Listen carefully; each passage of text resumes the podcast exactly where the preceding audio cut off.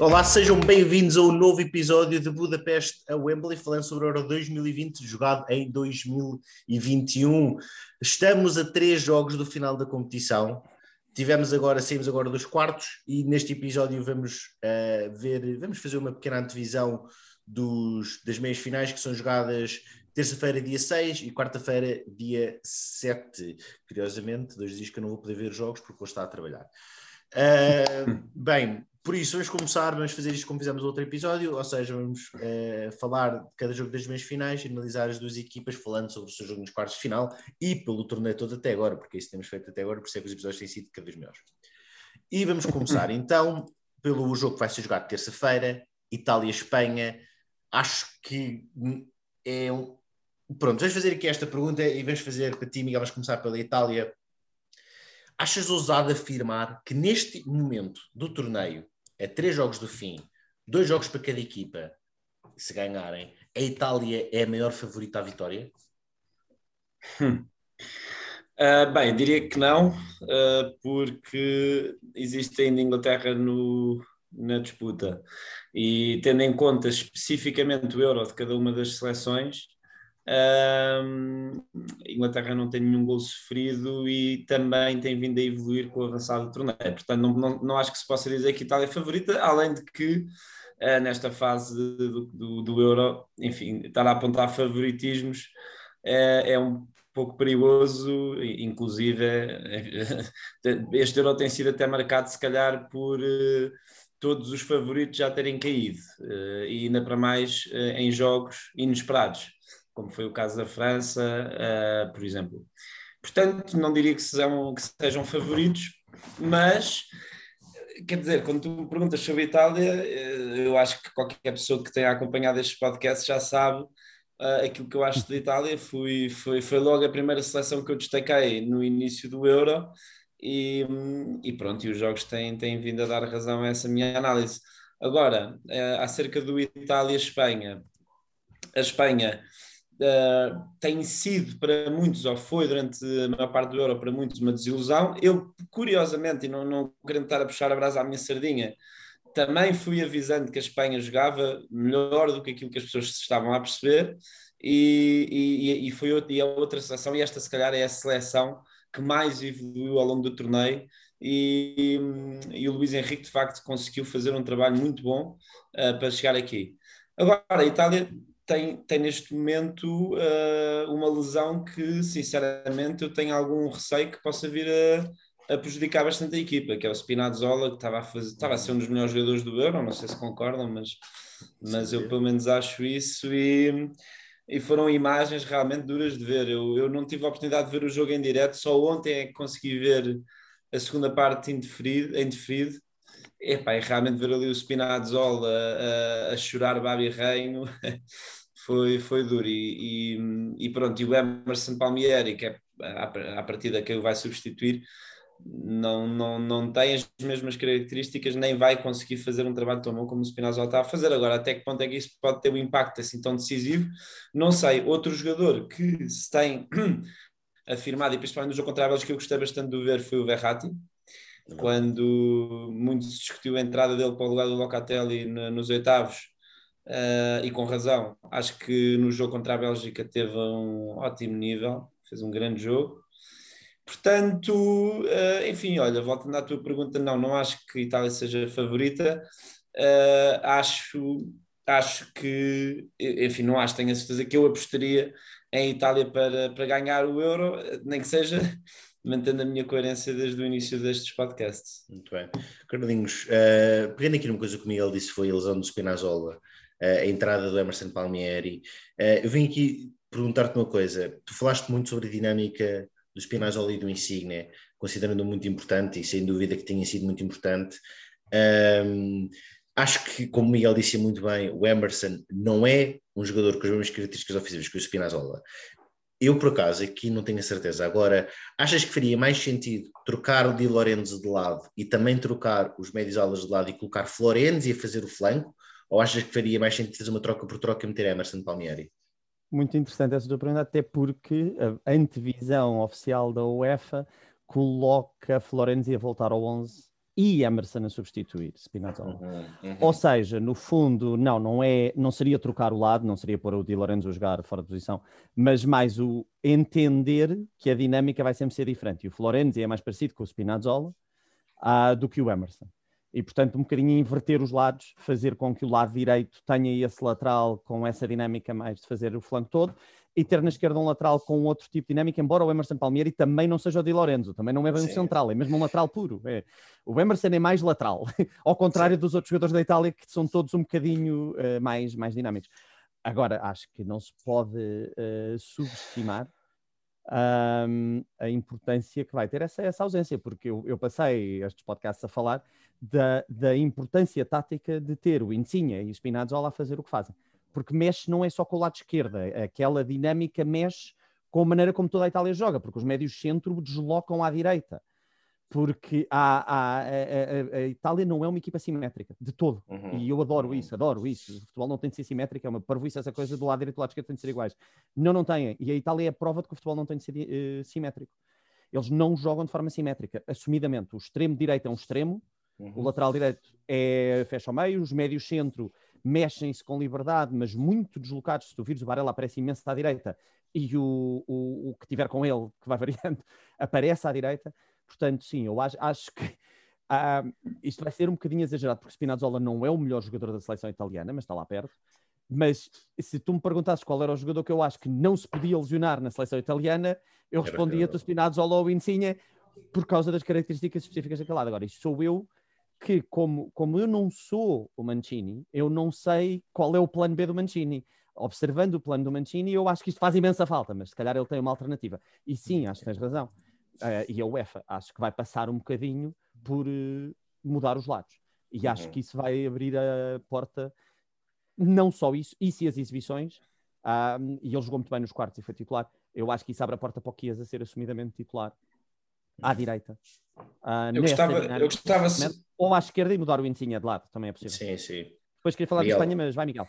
Sim.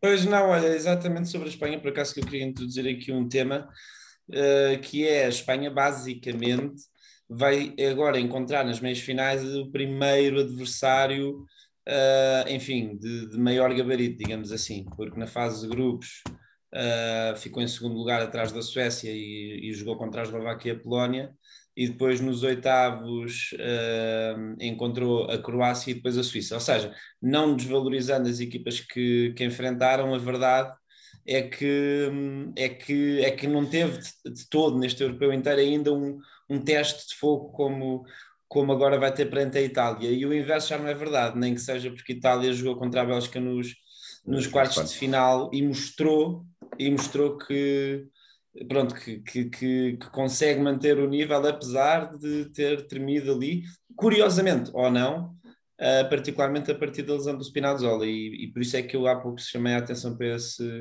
uhum. para o impacto que podia ter. Vai, vai, vai. Mas, mas sim, no fundo eu só queria dizer isto, que é a Espanha, ok, chega às meias finais, obviamente que é com mérito, não, não, como disse, não é uma questão de desvalorizar as outras equipas, mas toda a gente sabe que, além do peso da pressão de, ser, de se tratar de umas meias finais, há sempre o peso acrescido de ser uma equipa com o peso de Itália, nem que seja histórico, mas neste caso nem é só histórico, é a, a, força que a Itália já mostrou no europeu inteiro. E a Itália, nesse aspecto, acho que também parte com vantagem, porque já, lá está, porque já deu provas contra a Bélgica, e não só, mas, mas particularmente contra a Bélgica. Não okay. sei se percebe o ponto onde eu quero chegar. Sim, sim, sim, absolutamente. E queria pegar por aí, mas Pedro, diz-me.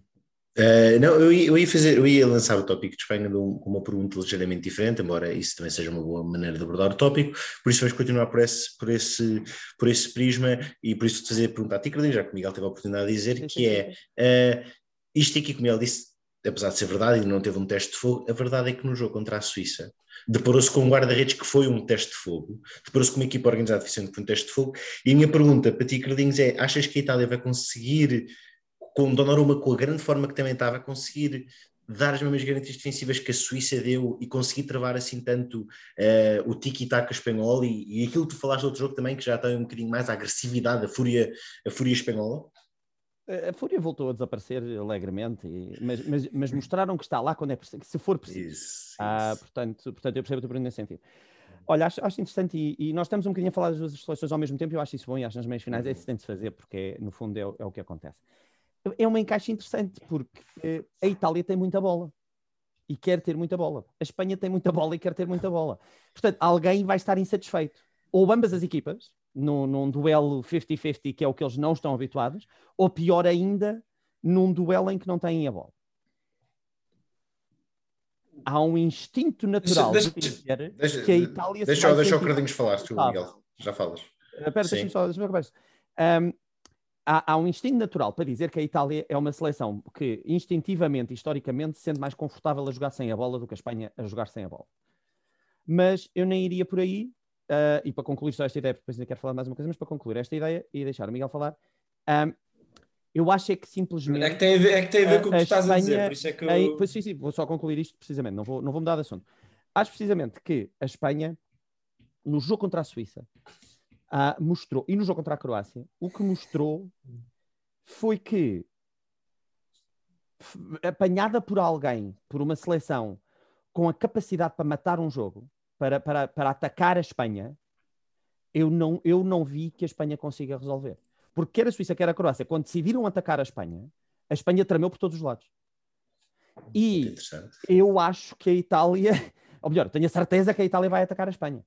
E, portanto, estou interessado em ver essa dinâmica. Vai, Miguel, e depois eu Miguel. também ainda quero concluir só com mais uma coisa. Sim, desculpa lá estar a interromper, é não, só não, porque não, realmente tem a ver com o que tu estás a dizer. E que é outro fator que neste jogo eu acho que, se vai, eh, que vai ter uma, um peso enorme e que se insere nessa, nessa, nesse ponto de interrogação acerca de quem é que vai ter a bola, tendo em conta que ambas as equipas a querem, de facto. E, e, e acrescentando esse último ponto que tu chamaste a atenção, que é de facto, enfim, a questão da pressão sobre, sobre a Espanha e como é que eles lidam com isso. Mas é preciso ver que a Espanha vem de dois jogos que foram a prolongamento. Uh, e, e, e, desconsiderar isso como um peso altamente influente numa prova como o europeu, que toda a gente sabe que é altamente exigente do ponto de vista físico, físico.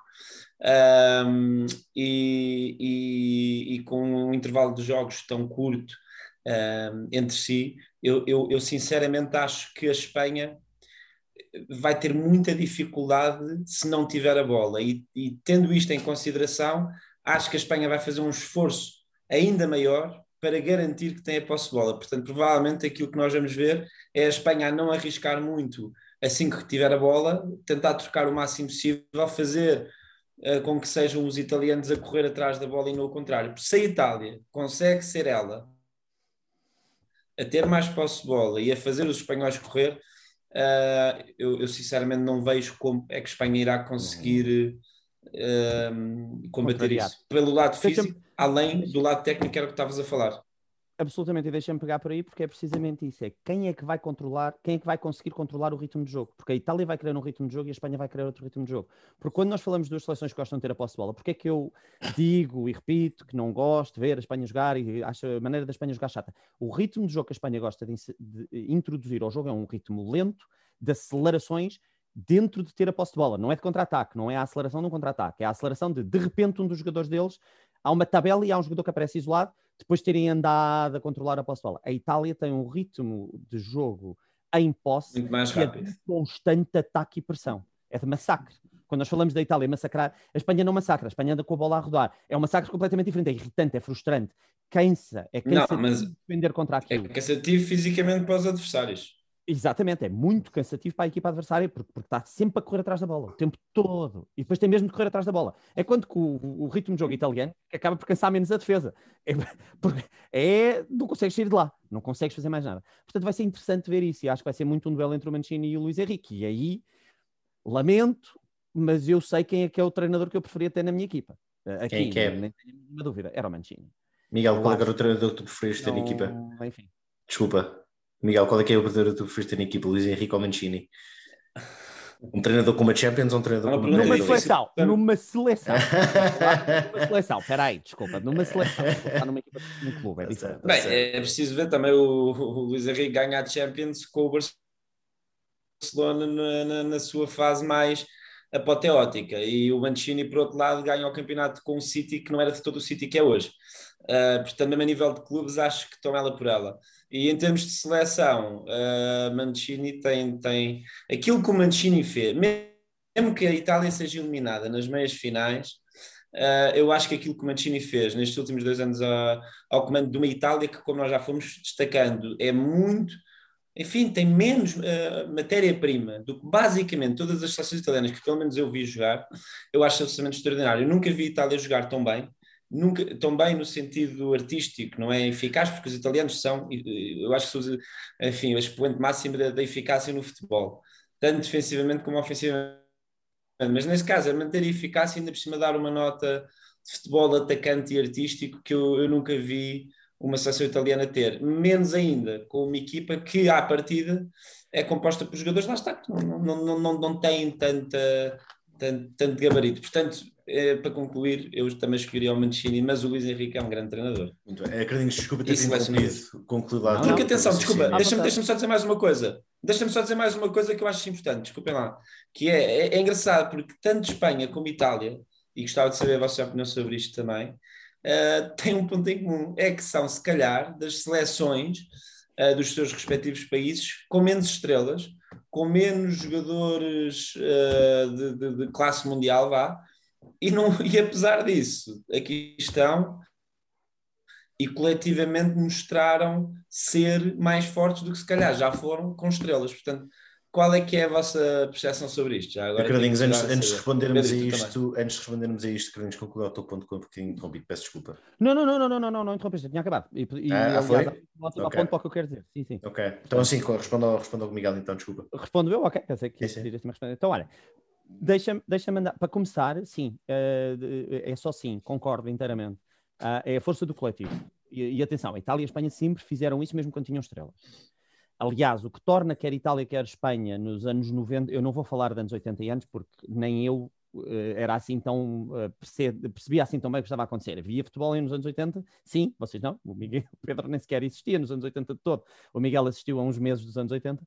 Mas, mas eu ainda fiz. Era, era, futebol, era um futebol muito diferente do atual. E o futebol sim. era a partir dos 90 é o futebol moderno. Nos 90, que, mesmo quando tinham estrelas, a Itália e a Espanha sempre fizeram da força coletiva a sua grande a, a, força, passo o pleonasmo.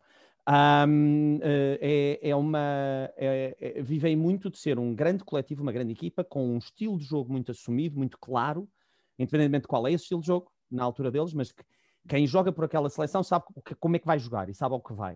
Uh, e sabe que o que conta é o coletivo. Sim, é verdade, a Itália teve durante algum tempo, principalmente com o Roberto Baggio, um bocadinho com o Del Piero a seguir, mas principalmente com o Baggio, tinha um bocadinho o havia 10 para trabalhar e um para fazer para resolver. E o Mundial de 94, vejam, é das melhores exibições individuais de um jogador no Mundial de sempre.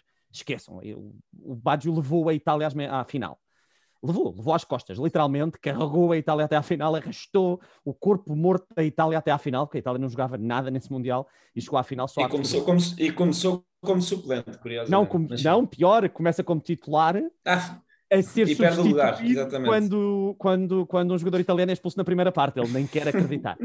e, e depois é suplente nos oitavos de final, entra, é resolve o jogo e nunca mais todos os gols da Itália são marcados por ele.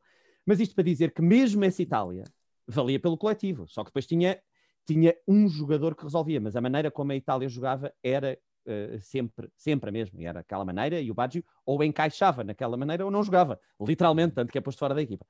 Um, vejam o filme, é giro, o filme italiano. O, Fui eu que disse para ver o filme, ele Divino É verdade, é verdade, é verdade. Foi, eu ia dizer, eu ia dar-te o crédito por isso. Uh, eu, eu, e o Pedro estávamos a falar Sim. ao telefone e o Pedro disse para eu ver. Um, e disse ao Miguel para ver também. De dinâmicas de jogo e disto que nós estávamos a falar. Sabem que treinador é que eu escolhia e tenho um pesadelo que é ele ser despedido da seleção onde está e ir para a Espanha, porque eu não quero que a Espanha ganhe outra vez uma data de coisas. Uh, o Roberto Martínez. E eu vou falar um bocadinho nada sobre o Roberto Martínez, eu prometo não falo muito. É principalmente para me retratar. Eu tenho de me retratar porque eu disse antes dos quartos de final que o Itália-Bélgica ia ser o jogo chato, as equipas fora, e não foi nada. Foi ah, um jogão de todo o tamanho. Um foi um jogo incrível. E foi um jogo incrível, porque a Itália foi a Itália, de Mancini, como sempre, a querer bola, a jogar. Mas o Roberto Martínez, uh, pela primeira vez, foi o primeiro selecionador que, que que nos chamou a nós burros, que disse: Não, vocês não percebem onde eu estou. Eu estou noutro patamar. O Martínez não fez Concordo nada inteiramente. Daquilo, não fez nada daquilo que nós dissemos. E foi incrível. E ia ganhando a Itália e, e tramou a Itália. Dificultou a vida à Itália. E porquê? Itália Porque ele percebe muito mais de futebol do que nós, e é o primeiro selecionador de quem eu digo isto. Assumo aqui o que nós dissemos, nós lemos mal esse jogo. E é a primeira vez em não sei quantos jogos nós analisamos que nós totalmente lemos mal e partiu muito de mim, porque fui eu que introduzi isso. Um, li mal o jogo, li mal o que a Bélgica ia fazer. A Bélgica subiu as linhas, jogou de uma maneira diferente, tentou ter a bola, percebeu que para ganhar a Itália tinha de ter a bola. Percebeu aquilo que nós também percebemos. No fundo, o Martínez deu-nos razão, à, à, sua maneira. Nós estávamos era a dar crédito, não demos crédito suficiente ao Martínez. Nós temos, Martínez vai baixar as linhas e vai levar, e a Itália vai... Mas lá está, mais uma razão me estás a dar... Diz, diz. Mais uma razão me estás a dar, que a Itália conseguiu, apesar disso, uh, superar-se. E, e, e, a minha Exatamente. conclusão disto tudo é, até agora neste europeu, e eu gosto muito das duas equipas que estão na outra meia-final, estou a torcer por elas e acho que uma delas, principalmente, acho que ambas, tem um mérito do outro mundo, ambas têm um incrível mérito, mas se tu me perguntas qual destas quatro equipas até agora no europeu mostrou que é a melhor equipa, da, a melhor seleção europeia, neste momento eu digo que é a Itália. E, e, não é porque eu estou a torcer, gosto da Itália, mas não, não Pedro, e tu, estou curioso para saber, estou curioso vamos, para saber qual é que é a opinião aqui do nosso Não, não do tenho nosso muita coisa, não tenho muita coisa a dizer e acho que estamos a ficar sem tempo, se eu vou avançar com a questão. Acho que, okay. acho que é interessante, mas que acho que não, não é a altura de eu responder isso, Miguel. Obrigado, desculpa. E quero avançar okay. uh, com uma pergunta para concluir, para concluir a nossa divisão deste jogo de Itália e Espanha, para ti, Miguel uh, que ainda não fiz assim uma pergunta deste nível tático. Por isso vou-te fazer a ti esta pergunta. Estás-me a ouvir ou não, Miguel? Ah, ok. Desapareceste, desapareceste a imagem, desculpa. E a pergunta é o seguinte: uma das, uma, falámos da semelhança da, Itália e da Espanha em querer assumir o jogo e posse de bola e fazer diferença na forma como querem a posse de bola. Minha pergunta para ti, Miguel, é: os dois avançados, os avançados de ambas as equipas de, de Espanha e de Itália têm um papel muito trabalhador e, muitas, e muitas vezes falham aquela oportunidade de golo, não aparece o, golo. Ultimamente, desde, desde a fase eliminar, e melhor, desde, desde, desde o segundo jogo da fase de grupos, Immobile não marca golos. Immobile desde então que tem sido muito criticado. Nós já criticámos a Morata, nós já vimos, podemos falar um bocadinho de exibição de Moreno no último jogo que falhou muitos golos também. A minha pergunta para ti, Miguel, é: achas que este avançado trabalhador que tanto Espanha e Itália têm, Espanha e Itália têm e estão a utilizar, vai ser diferenciador se algum deles começa a engrenar para marcar golos? Ou achas que apenas trabalharem muito, como Morata, como Moreno... É assim, eu, percebo a tua, eu percebo a tua... Neste jogo, neste jogo particular. Sim, eu percebo perfeitamente a tua pergunta, só que apesar de eu, de eu assumir que se calhar eh, vi mal uh, a importância de, de, tanto Morata como o Imóvel, a minha percepção sobre o seu papel no, no jogo das estações, curiosamente, é não tanto a importância de marcar o gol deles próprios, mas abrirem espaços para os jogadores que estão exatamente atrás deles ou ao lado. Exatamente. Tanto no caso de Itália, o Insigne como o Chiesa ou, ou o Berardi, Berardi, como em Espanha, quem jogar nas pontas, que tem sempre variado um bocado entre o Fernando Torres e o, e o Sarabia, etc. Portanto, portanto, sinceramente, acho que tanto um como o outro são pontas de lança que, se, que se for preciso e se tiverem uma oportunidade de golo, vão lá estar para, para marcar, claro, mas que por acaso não é de todo o principal papel deles, pelo menos okay. é, é, a minha percepção. Interessante, por isso achas que eles mantiverem o trabalho, não precisam marcar gols, como eles estão a abrir tanto espaço, estão a trabalhar tanto Desde que o Insigne marque, ou que o Sarabia ou o Fernando Torres marque, com os espaços que eles arranjam, porque eles arrastam os centrais, posicionam-se muito bem e lutam muito na primeira pressão da posse de bola, e tanto um como o outro jogam muito bem com os pés e fazem bons passos de, de, para apoiar os colegas eu acho que é um bocado indiferente, sinceramente. E acho Pronto. interessante, aliás, este papel do avançado não ser necessariamente o goleador. Ok, e Cardinhos, tu achas que o fator goleador dos avançados vai ser diferenciador neste jogo ou não? Achas que eles devem manter como estão a fazer? Uh, não, uh, entre essas duas hipóteses, acho que devem manter o que estão a fazer, até porque uhum. eu acho que passa muito por. Uh, é, como aquelas duas equipas jogam. sem okay. aquele avançado, eles jogam da mesma maneira. Falámos nisso sobre o Morata. Uhum. Agora, se, vou, vou, concluir assim: acho que se as duas equipas fossem um bocadinho mais, na minha opinião, ao mesmo nível, acho sim. que sim, acho que um deles marcar um galeria de ser decisivo. Só que eu acho é que a Itália é bastante melhor do que a Espanha e vai mostrar isso no jogo. Bem, então acho que podemos assumir que deste primeiro jogo Itália-Espanha. Uh, acreditamos que a Itália vai ser, a sair a vencedora, mas vai ser um jogo difícil, uh, sem dúvida alguma. Uh... E, e, atenção, o Miguel, o Miguel sublinhou para mim o ponto mais importante no meio disto tudo, porque estamos a falar de duas grandes equipas que estão nas meias finais. Sim. Uma das equipas tem uma hora de jogo a mais. Sim. Vai para este jogo Sem mais uma hora. Exato. Mais, mais uma hora. Sem dúvida. Sem Epá, é, muito, é muito, é muito. E não só, e com o último jogo da fase de grupos, a Itália descansou a equipa toda e a Espanha tinha de ganhar o jogo. Bem, mais isso. Exatamente. Com bola, Exatamente. Mas, mas é, é, mais esses 60 minutos, mais o último jogo da fase de grupos. É muito, é muito. Bem, uh, temos aqui, acho que tu temos a dizer sobre este jogo. Uh, Miguel, estás a desaparecer, pelo menos a mim, desaparece mais vezes da imagem. Não sei se acredito que também está a aparecer acontecer isso. É verdade, mas eu acho que o Miguel está a tentar resolver ali alguns problemas técnicos. É, está, está a tentar problemas. Tu estás connosco. Tá, mas estás a ouvir, eu só quero garantir que estás a ouvir. Estou, estou, estou. Pronto, tô. ótimo, não há problema. Eh, então é assim, agora para introduzir o próximo tópico, faço de ti pergunta grande, já que o Miguel está a tentar problemas técnicos. Vamos embora. E um, ehm, a minha ironia não passou, a Inglaterra ganhou, Southgate mostrou outra vez um, um conhecimento tático acima, do, acima do, do, esperado, por mim, pelo menos. uh, fala, o que, o que é que achas que levou? Tu falaste como a Ucrânia era a equipa a mais, e uhum. achas que foi Southgate que confirmou isso? Ou Southgate e a Inglaterra simplesmente demonstraram que afinal são a equipa para ganhar? É engraçado porque o Pedro nunca consegue fazer as perguntas de Inglaterra sem pôr o Southgate à, não, não. ao barulho. e atenção, falar da Inglaterra neste momento é muito difícil não falar de Southgate. Eu mandei claro. uma mensagem uh, para, o, para o nosso grupo, uh, para o nosso uh, grupo chat, a dizer quem é como, quem é que adivinhava que, tendo em conta o histórico do europeu e o histórico da seleção inglesa, quem é que diria que de repente o Jadon Sancho ia ser titular? Portanto, eu acho que está na hora. E isto não sou eu, e isto não sou eu a dizer que o Sancho não devia ser titular. Isto sou eu a dizer, what? Como é que uma pessoa percebe o que o homem vai fazer? Uh, e portanto, ele ou está num nível muito à frente, e cada vez mais eu tenho de dizer o que disse no princípio deste, deste podcast, no primeiro episódio, quando falámos sobre isto, que foi: amigos, eu não posso criticar um homem que leva a Inglaterra à meia final do Campeonato do Mundo, não sofre gols. É impossível. Epá, é impossível. Começa a ser impossível. É impossível. A equipa que ele Epá. escala contra a Alemanha, eu fico processo 2-0. Eu digo-te uma coisa: nós agora que estamos a elogiar o Southgate, eu, agora que nós estamos a elogiar o Southgate, tenho a certeza que, ele vai, que, que a Inglaterra vai perder. Porque nós okay. dissemos mal dele. Eu, é bom, eu, Miguel, já estragaste tudo. Já estragaste tudo, é verdade. Já estragaste tudo. Não podes agoirar o agoiro que o Pedro não, estava não, a construir aqui. Então, eu vou continuar a elogiar o Southgate. Uh, para começar, isto é a minha meia-final de sonho, estou muito contente. Seja que a equipa ganhe desta meia-final, eu vou estar a torcer por eles. A única coisa que, que fazia isto melhor, uh, e, e, era o que fazia melhor de longe, era Portugal ter eliminado a Bélgica e depois a Itália e ainda estar em, em poder ir lá, porque aí as minhas três seleções favoritas estariam em jogo. Um, eu escrevi, eu disse, eu mantenho a minha final quando eu fiz o, a fase eliminar dava Itália-Dinamarca. Uhum. E até agora a minha final ainda pode acontecer.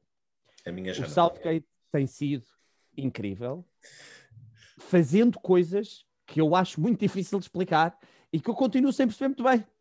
Não percebo, não percebo porque é que o Grealish não joga e joga ao Sancho. O Sancho nem sequer jogou assim tão bem, mas de repente o Kane decidiu marcar golos. Um, e portanto, acho. É, é, é, já nem vou tentar, nem vou tentar adivinhar. A única coisa que eu vou dizer, e provavelmente ele vai me tramar, é aposto convosco que vai jogar alguém e nós não estamos à espera. Não joga o Saka nem joga o Sancho. É, é neste que joga o Grealish.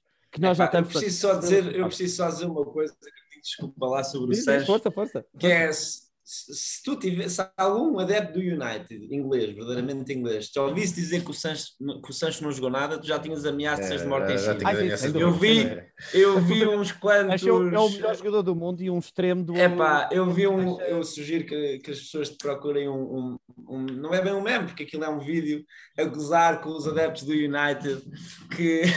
Não, no sim, jogo sim. em que o Sancho foi titular. Ele domina uma bola assim, tipo a futsal, uma coisa muito simples, e os adeptos do United estão loucos, nem-lhe a bola de ouro, ele é o melhor do mundo. É, sim.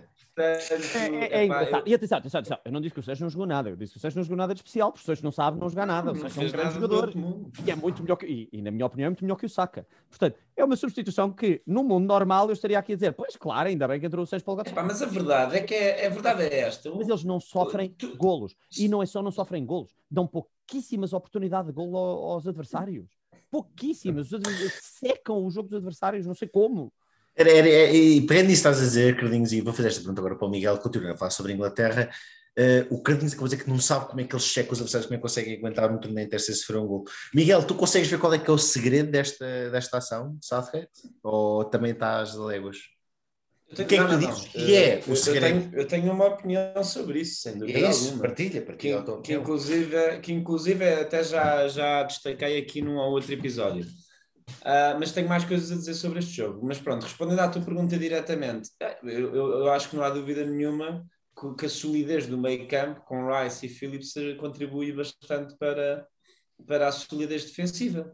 Uhum. Uh, quer dizer, o Pickford, por exemplo, toda a gente sabe que sempre foi um guarda-redes de grandes jogos, ele, ele ganha ali uma motivação extra em grandes jogos e, portanto, transpondo essa ideia para um grande torneio, a partir do Pickford é um bom, é um bom jogador para estes torneios e faz defesas extraordinárias, mas ao mesmo tempo é capaz de ser o guarda-redes que mais casas dá inesperadas e ainda não deu nenhuma. Porquê? Porque também acho que a Inglaterra lá está, não tem dado sequer grandes hipóteses aos adversários até de promoverem os erros do Pickford. Uh, portanto, mais ainda do que uh, uh, o facto da defesa ser compacta e, e, e, e, pronto, e ter individualmente bons jogadores, eu acho que a grande diferença tem sido o Rice e o, e o Phillips realmente. Não, não, basicamente, o, o meio campo do, dos jogos eh, contra a Inglaterra é sempre dominado pelos ingleses, pelo menos daquilo até agora que eu vi. E, e a isso se deve sinceramente o Rice e o Phillips, que para os adeptos assim mais, mais neutros e que estejam à procura de grandes jogadas, ficam se calhar tristes por ver outros jogadores uh, no banco da seleção inglesa, uh, mais criativos. A verdade é que em termos de eficácia o Rice e o Phillips têm sido decisivos para mim na, nessa, nessa componente de não sofrerem gols, inclusive até porque depois contribuem para um outro fator que é os alas avançarem. O Luke Shaw, neste jogo contra, contra a Ucrânia, toda a, até o Roberto Carlos uh, o elogiou e, e, agora já, também já têm saído imensos memes sobre o Shaw ser o novo Roberto Carlos. Não, mas esses e, memes já, tinham, já tinham saído ao longo da época, atenção. Sim, mas agora então é Voltaram oficial todos a... inundaram, inundaram o Instagram e o Twitter do Mourinho a, a perguntar então, Mourinho, estás a ver isto ou não? Mais, mais uh, uma prova que o Mourinho não percebe nada disto. Uh, não, queria, há, uma, há uma coisa que tu disseste na qual eu queria pegar e não queria, afastar, não queria deixar-te afastar muito dessa, dessa parte, que são os dois médios centros. Ah, eu tenho uma enorme curiosidade em ver o que para mim é a batalha entre as melhores duplas de médio centro no europeu até agora. Não estou a, não estou a falar da qualidade individual de cada jogador, não é isso. Sim, mas, mas na eh, dinâmica tem, da Dinamarca e na dinâmica da Inglaterra há um peso enorme no que o Rice e o Phillips fazem e no que o Delaney e o, Roy fazem. E estou muito interessado em ver como é que isto vai chocar. Uma das coisas que tu disseste foi o Pickford ainda não deu casas, deu a chutar a bola meu Deus, ah, sim, sim. a Ucrânia, pá, três passos que ele mete a bola. Ele faz aquilo contra o Royberg ou contra o Delaney, da maneira como o Royberg e o Delaney uh, push forward, uh, pressionam em cima, a bola uhum. vai parar aos pés do Royberg. Mas uhum. imediatamente, aliás, eles já marcaram. O gol que a Bélgica sofre foi um central, não foi um guarda-redes, mas é precisamente por causa da maneira como a Dinamarca pressiona a primeira saída de jogo uh, da, das equipas adversárias. E a Dinamarca faz isso muito bem. E faz isso muito bem porque o Royberg e o Delaney são monstros naquele meio campo monstros. O jogo do Delaney na meia, na, nos quartos de final é do outro mundo. O jogo do Delaney contra a República Checa é inacreditável. E, só ah, antes de terminarmos, eu gostava. Sim, sim, diz, eu gostava diz, só de tocar num último ponto que que não, e, e, já hum. estamos a chegar aqui ao fim do, do tempo, que me parece. Exatamente, exatamente. Eu gostava só de destacar um ponto que é se, se eu realcei uh, na, na, outra meia final a importância da condição física e o, e o quão o desgaste pode afetar a Espanha, Neste jogo em particular, eu acho que esse fator é novamente um peso, aliás, será sempre, obviamente, mas em que a Inglaterra ganha vantagem. Porque quer dizer, o Rashford ou o Sancho, por exemplo, entre outros, inclusive é o Grealish, que até tem jogado mais, são jogadores que basicamente estão frescos, chegam a uma meia final. E, e, e, quando nós estamos a falar deste nível de jogadores, claramente de classe mundial, chegarem a uma meia final frescos, isto pode ter um peso inacreditável. Eu não acredito que isto tenha sido planeado pelo Southgate, mas, mas, eu, mas eu acredito pode um ser... bocadinho, por exemplo, que a titularidade mas, do Santos esteja ligada a isso. Eu acredito, por exemplo, que o Rashford até possa vir a ser titular à esquerda. Eu também. Uh, não sei, não faço ideia, mas acredito que sim, porque realmente ele está ele tá fresco. O Rashford deve ter que eu acho que ele nem 90 minutos tem no Euro todo. Quando eu te disse que achava que nós, a única coisa que eu tinha a certeza é que ele ia por ali e nós não estávamos à espera, era precisamente porque na minha cabeça vai jogar Sterling à direita e Rashford à esquerda. Precisamente como estás a dizer. Nada. E uh, ainda por cima contra uma Dinamarca que tem 11 jogadores. A Dinamarca, pois, o banco não, não joga, ou joga muito pouco. Tem na direita, consegue, o Vassi e o Striger Larsen são. Um já foi titular, o outro. Eles, eles são basicamente o mesmo jogador. O Matias, o Matias Jensen também é um bom jogador. Mas, o, mas é que a questão é: o Matias Jensen é um grande jogador. Mas quem viu com atenção, e eu ia falar precisamente do Matias Jensen, o Matias Jensen, até o jogo com a República Checa, foi um grande suplente. Uhum. No jogo contra a República Checa, uh, para começar, estou apaixonado pelo selecionador da Dinamarca. As alterações táticas dele durante o jogo são incríveis. Uhum. Incríveis. Ele mexe, ele, ele põe o Christensen e o Delaney em posições que não são as posições dele durante o jogo, que é incrível. Portanto, uhum. grande treinador. Mas contra a República Checa, a República Checa deu-me razão quando eu dizia que achava que a República Checa não estava a mais, que ia perder, mas não estava mais. A República Checa jogou muito bem contra a Dinamarca. Para mim foi o jogo mais fraco da Dinamarca também, e acho que teve a ver com a condição física. O Royberg já estava, estava a tentar aguentar-se, e o Delaney não aguentou, deu um estouro, porque ainda por cima estava-se a exigir imenso do Delaney taticamente. O Matias Janssen entra, o selecionador da Dinamarca põe o Matias Janssen a fazer o trabalho do Delaney, a República Checa atropela a Dinamarca durante 5 minutos, uhum. e o treinador da Dinamarca troca o, o, o, o, Yurari Polsen. Yusuf Polsen. Yusuf. A camisola dele diz Yurari. Okay. Eu gostava okay. de um dia perceber. A camisola dele diz Yurari. Uh, o Polsen, e é por isso que eu me baralho sempre, não sei que nome é que lhe chamar. Sim. O Polsen é posto à esquerda Sim. e o Matias Jensen vai jogar para uh, avançado. Uhum. E o Polsen é que vai estar à esquerda. E o Breitweit é, é, é, não gostar daquele jogador é muito difícil. Ele não, não é um portento não é um portento técnico, não é o melhor avançado do mundo, mas o homem trabalha para a equipa como ninguém. Sem dúvida. Como ninguém. É Portanto, verdade. Acho que, ser, acho que, vai ser, um jogo muito giro. Tenho, acho, acho que o Miguel acabou de falar da coisa mais importante e, e eu vou pôr as coisas nestes termos e calmo. Uh, acho que os primeiros 45 minutos a Dinamarca vai jogar melhor e vai dominar. A Dinamarca tem feito isso em todos os jogos. A Dinamarca tem sido melhor na primeira parte sempre. Acho que se a Dinamarca conseguir estar a ganhar ao intervalo, a Dinamarca ganha. Uh, acho que se chegarmos ao intervalo e estiver 0-0 ou a Inglaterra estiver a ganhar, a Dinamarca não a vai buscar. Porque não tem, porque a segunda parte da Dinamarca, o banco da Dinamarca não é tão forte como o banco da, da Inglaterra. Muito bem. Uh, Miguel, sim. Miguel, eu, pronto, não vais poder falar muito sobre a Dinamarca, por isso eu vou lançar aqui a pergunta antes de acabarmos aqui o episódio, que é uh, quem é que ganha este jogo para ti? Hum. Olha, vou-te responder que, estou a torcer por, pela Dinamarca, sem dúvida alguma. Uh, e acho que, como eu, a maior parte neste caso uh, estará, por todo, pelas razões evidentes, mas provavelmente será a Inglaterra. Muito bem. Carlinhos, eh, qualquer uma para ti é uma vitória, mas quem é que tu achas que vai mesmo ganhar o jogo? É exatamente como eu acabei. Uh, só aos 45 minutos a Dinamarca tiver a ganhar, ganha, se não ganha a Inglaterra. Muito bem. Pronto, eu para mim não vou falar porque a Inglaterra não posso falar, uh, corre sempre mal, por isso vou ficar calado desta vez. Bem, isto foi tudo por hoje. Uh, vamos falar um bocadinho mais. voltamos do final, depois das meias finais, por isso, quinta-feira, voltamos a fazer um episódio e a publicar. Até lá, um grande abraço e até à próxima.